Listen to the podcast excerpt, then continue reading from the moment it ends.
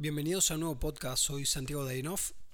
Voy a hablar de un personaje que se llama el paisano Andrada, de una nota que salió en La Nación el 15 de enero de 2023 y habla de su recorrido desde el Hinojal a Nueva York, la gloria y la medalla recibida nada más y nada menos por Hitler. La nota la escribió Alejo Miranda, Así que espero que si la escucha no se enoje, que me pareció muy buena. Entonces, él empieza la nota diciendo que hay deportistas que alcanzan la talla de leyenda, el máximo al que se puede aspirar, por su incontrastable calidad técnica. Hay quienes lo hacen a merced inquebrantable temperamento y vocación de superación. Otros llegan por acumulación de marcas, campeonatos y distinciones.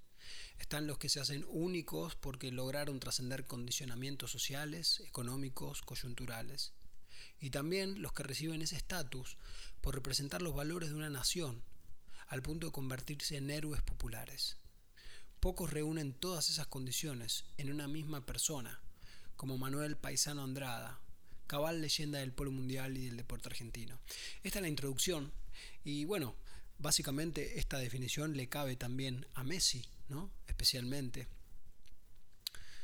Él dice en un momento que caer en la tentación de subrayar que después de criarse como peón en una estancia de la provincia de Buenos Aires, Andrada llegó a codearse con lo más alto de la sociedad argentina, la aristocracia inglesa y la élite empresarial estadounidense. Acá me interesa hacer un reparo de algo que ya vengo hablando en otros momentos, en relación a los orígenes de cada uno y qué hizo mucho tiempo y qué vio hacer a sus padres mucho tiempo. Cuando dice Alejo que subrayar de criarse como peón en una estancia de la provincia, es importante para entender que como peón anduvo a caballo seguramente más veces que cualquier otra persona.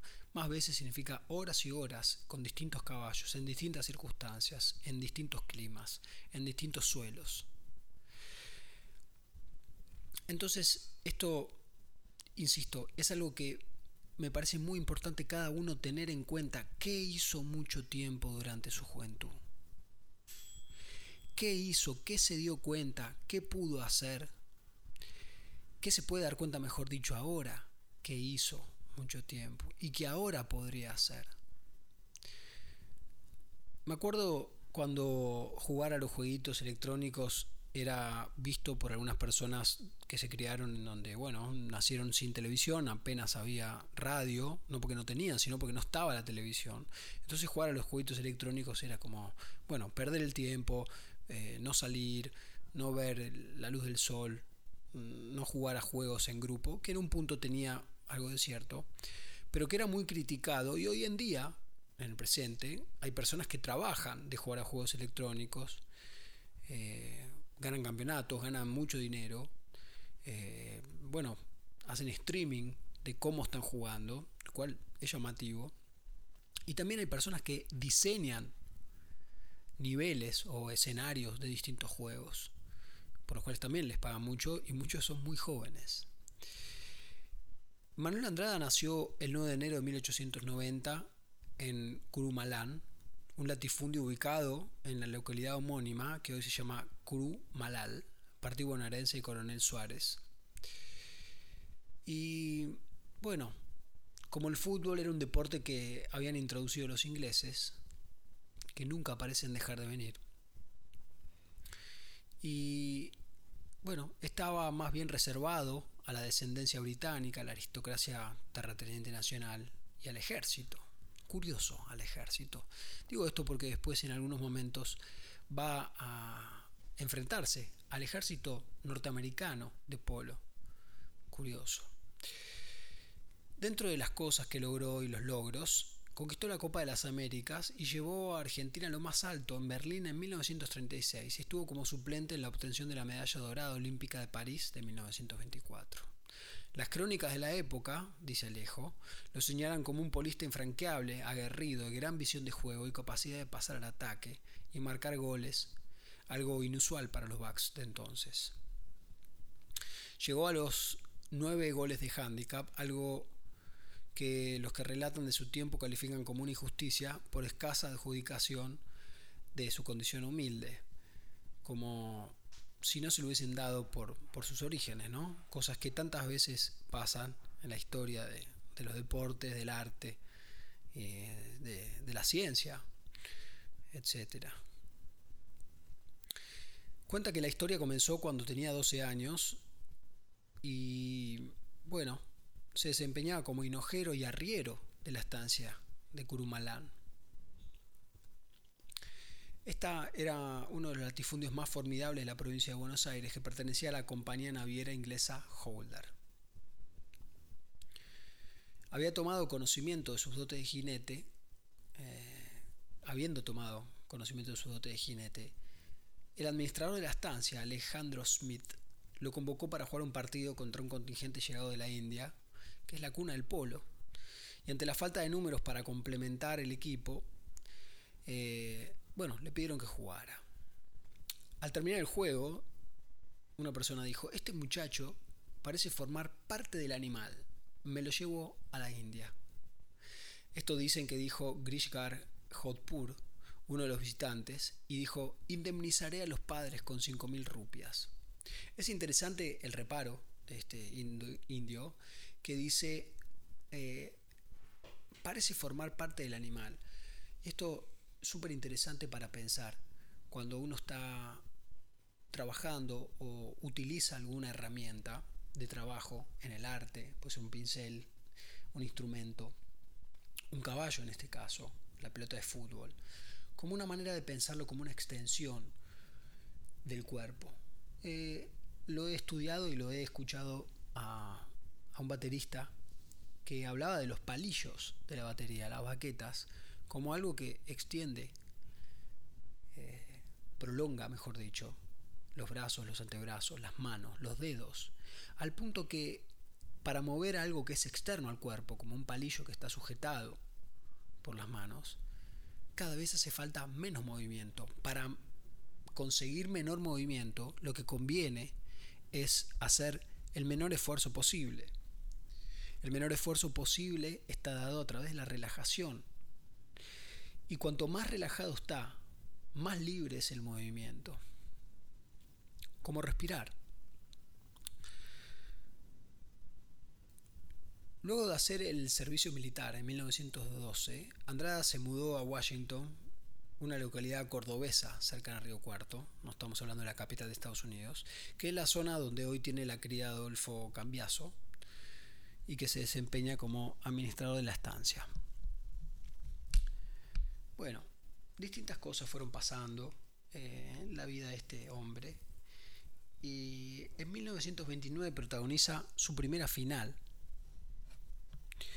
La Rinconada, en un equipo, cayó 8 a 7 ante Hurlingham Blue. Andrada ha sido el hombre más eficaz de mis adversarios, dijo Lewis Lacey, el mejor de la época, según cuenta una réplica Eduardo García Sáenz en su obra El abierto argentino de polo, sus clubes, sus jugadores y sus caballos. En 1930, a los 40, Andrada pasó a formar parte de Santa Paula, que ya había integrado en el exterior con gran suceso. El cuarteto que compartía con Alfredo Harrington y Juan José y José Pirulo Reinal alcanzó la final del certamen, que lo enfrentó con el equipo del ejército de Estados Unidos. Esto no era una batalla, era un partido, el combinado norteamericano llegó a estar en ventaja de 8 a 3, pero los argentinos, comandados por Andrada, lograron la igualdad en la última jugada. Manuel recibió un pase de José Reinal, y con dos tiros largos anotó su quinto gol, el gol de la victoria. Y dijo, en mi vida de polista jamás he experimentado una emoción tan grande como la de hoy. El público con sus gritos de aliento ha sido el que prestó la ayuda necesaria para ganar. Qué hermoso que se reconozca el, el aliento y qué importante que es el aliento parece ser. O es y dice, el estruendo fue tan fuerte que ni los jugadores ni los referíes oyeron la campana final. Cuando el público se dio cuenta que el partido había terminado, invadió la cancha. Nunca había algo así en los 19 años de vida en torno al polo, contó el capitán Wesley White, uno de los jueces de aquel encuentro según la Falle. La entusiasta multitud, unos 5.000 espectadores, saltaron al campo de juego, bajaron a los jugadores de Santa Paula de sus caballos y los llevaron en andas hasta el podio. Fue el comienzo de un corto pero intenso idilio con Palermo. Uno de sus discípulos, me adelanto la historia, Quito Alberdi, sí llegó al hándicap perfecto, se convirtió en el primer nativo argentino en conseguirlo, logró que según muchos críticos Andrada, lo que según muchos críticos Andrada mereció. La mala voluntad de muchos solo tuvo fuerza para privarle de una sola satisfacción. Las demás, todas, se las procuró con sus uñas. Esa, como tenía que resolverla, gente de afuera, te fue vedada, le dijo. El 10 de handicap. Esto fue escrito en el gráfico de 1939. Te falta fineza, dicen, como si el polo fuese un juego de tejedores de crochet. ¿Cómo compensan ellos ese otro que nadie te pudo imitar? La conducción del team, el leadership, como dicen tus amigos rivales y los norteamericanos. En 1930, Andrada emprendió como miembro de Santa Paula una gira por Estados Unidos. El cuarteto terminó invicto en 30 partidos y quedó en el Pacific Coast Open con su mayor conquista. La final, ante el anfitrión Midweek, reunió a 20.000 espectadores en Los Ángeles, récord en California. Juan Reinal anotó el gol de la victoria por 8 a 7. Los argentinos dejaron de sus caballos en el norte y regresaron al año siguiente para el US Open. Andrade había sufrido un golpe en el pulgar derecho en una práctica y se había perdido la semifinal. Harrington se había lesionado en una exhibición antes del partido decisivo frente al campeón defensor, de Hurricanes, y no podía estar. Con un cabestrillo, Andrade consultó al médico que le prohibió jugar. ¿Qué caballo me conviene en el primer chacker? replicó de inmediato el manager y traductor Tommy Nelson. El viejo Andrada simplemente levantó a su equipo y lo llevó hasta el arco contrario. El paisano actuó con el dedo hinchado el doble de su tamaño y sin siquiera haber ingerido calmantes, y dijo, los calmantes son drogas, prefiero aguantar el dolor. Interesante. En 1936, Andrada terminó de convertirse en héroe nacional. La Argentina había perdido las dos primeras disputas de las Copas de las Américas en dos tests match entre las selecciones argentinas y estadounidenses en 1928 y 1932. Ambas series terminaron 2-1. El primer acto en Brook, Andrada viajó como suplente y en el siguiente cuatro años luego en Palermo estuvo en la cancha en otra caída, la última del seleccionado argentino, sin límite de hándicap en la historia. Más contundente fue el paso por los Juegos Olímpicos de Berlín. Oro luego de un 11-0 a Gran Bretaña en la final. Luis Dugan, Roberto Cavanagh y Andrés Gasotti acompañaron a Andrada el capitán. Recibieron la medalla de manos de Adolf Hitler y un retoño de roble extraído de la selva negra alemana que hoy engalana la calle central del predio de Palermo, que pasa entre las dos canchas y desemboca en el patio de los jugadores bautizados Paisano Andrada. No muchas personas en la historia universal eh, se deben haber encontrado con, no sé, Alejandro Magno, Julio César, Napoleón, Hitler, todos grandísimos hijos de puta.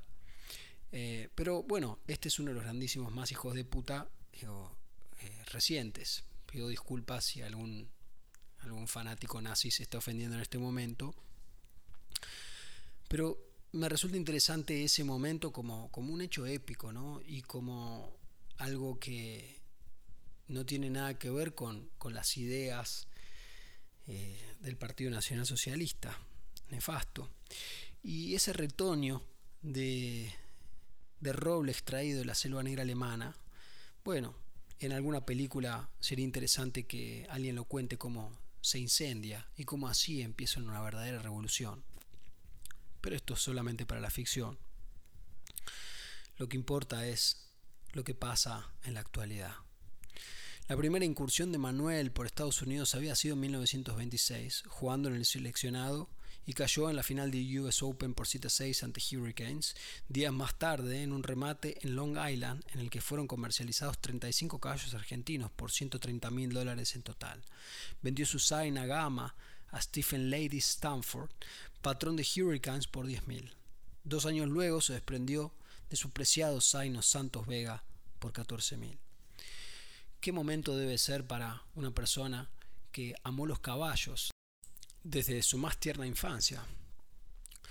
Porque terminó funcionándole, no hablé con él, pero como un deporte, un trabajo, un modo de cambiar de lugar, de origen, de trabajo, mm, no seguir siendo peón siempre, y empezó seguramente a divertirse.